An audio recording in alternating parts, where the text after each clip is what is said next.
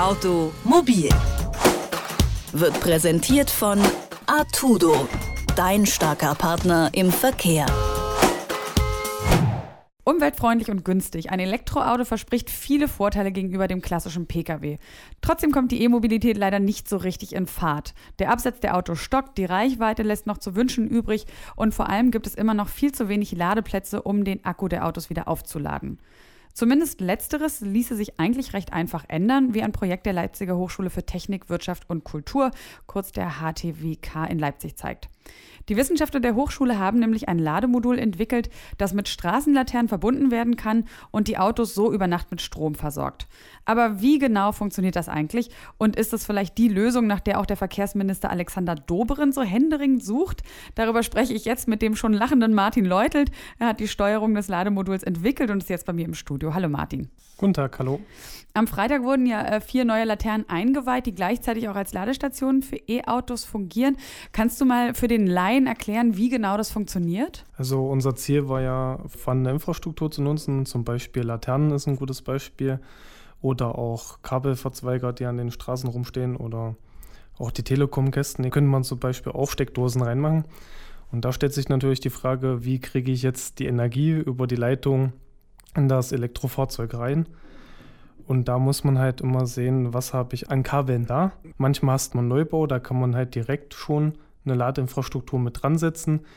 Hat man natürlich ältere Kabel, muss man neue legen eigentlich. Okay, aber das heißt, am Ende habt ihr es ja trotzdem so hinbekommen, dass es irgendwie funktioniert und dann auch äh, nutzbar gemacht wurde, oder? Um das Projekt erfolgreich abzuschließen, haben wir einen Neubau gemacht, weil auf der Seite der Straße waren noch keine Leuchten.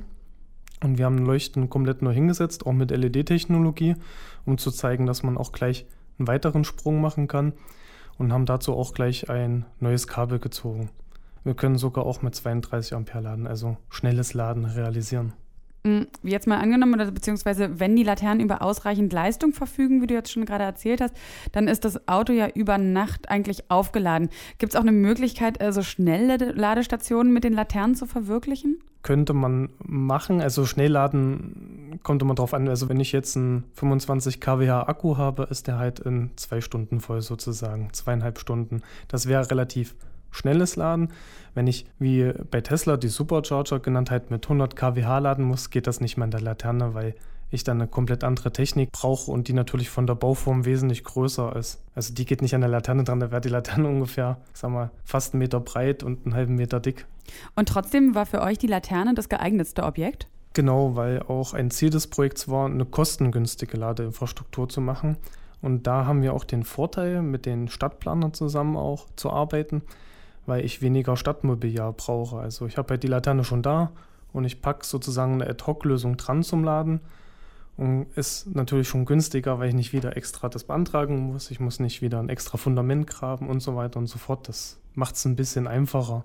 Mhm. Man sagt ja immer, dass E-Autos quasi emissionsfrei fahren und dabei wird nicht so oft darauf geachtet, ähm, dass der Strom, der dafür genutzt wird, ja häufig aus Kohlekraftwerken eingespeist wird. Ist das ein Aspekt, der auch bei diesen Ladelaternen berücksichtigt wurde? Also in dem beispielsweise auch anteilig Ökostrom ins Netz fließen kann? Das kommt ganz drauf an, welchen E-Mobility-Provider Sie haben. Also wie jetzt als normaler Stromkunde kann ich mich ja entscheiden, ich möchte zu 100% Wasserenergie haben oder Ökostrom haben. Das kann ich mit meinem Elektrofahrzeug auch machen. Das heißt, ich suche mir einen Anbieter aus, der sagt, okay, ich verkaufe Ihnen nur 100% Ökostrom, darüber kann ich dann auch an der Laterne sozusagen laden. Aber ich kann mir doch nicht für die Laterne aussuchen, wie die mit Strom versorgt wird. Du musst dir eine Ladestation wie normalen Hausanschluss für dein Haus vorstellen.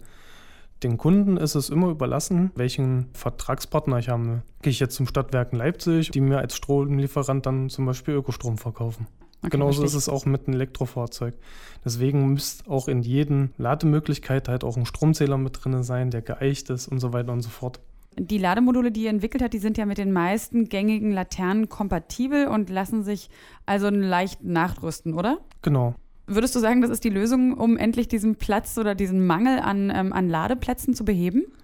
Es ist eine erste Lösung. Es ist der erste Schritt, um eine Masseninfrastruktur herzustellen. Aber nicht der endgültige Schritt. Also wirklich jede Laterne umzurüsten ist ja auch nicht möglich.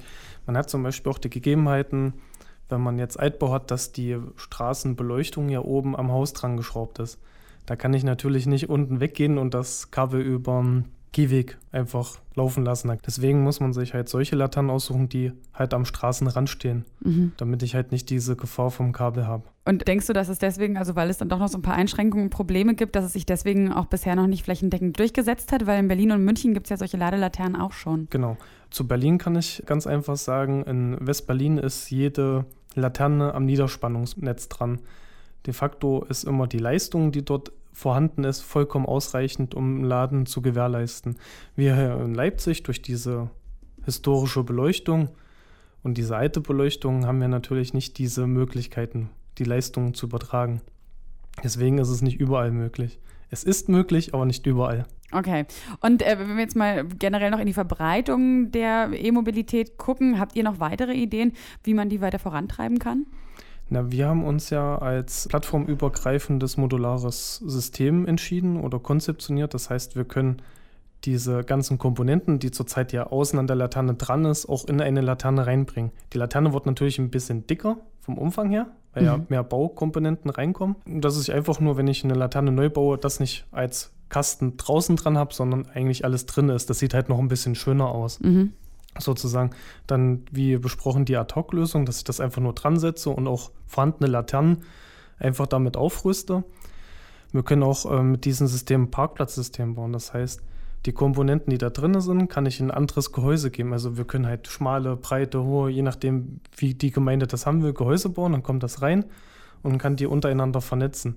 Mhm. Ganz einfach wie ein Parkplatzsystem. Ich fahre jetzt zu irgendeinem Supermarkt und der Supermarkt hat sich entschieden, ich will für meine Kunden jetzt Lademöglichkeiten hinstellen. Wie kriege ich das hin?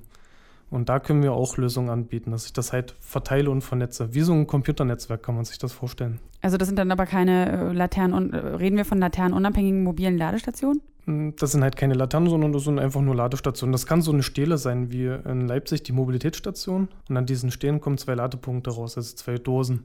Also eigentlich nur wie, wie etwas größere Steckdosen. Wie verteilte Steckdosen. Wie verteilte größere Steckdosen. Okay, schön. Um die E-Mobilität endlich weiter voranzutreiben, haben Wissenschaftler der Leipziger HTWK ein Lademodul für Straßenlaternen entwickelt. Martin Leutelt ist einer der Forscher und hat uns erklärt, wie das Ganze funktioniert. Vielen Dank für das Gespräch. Bitte, gern. Automobil wird präsentiert von Artudo, dein starker Partner im Verkehr.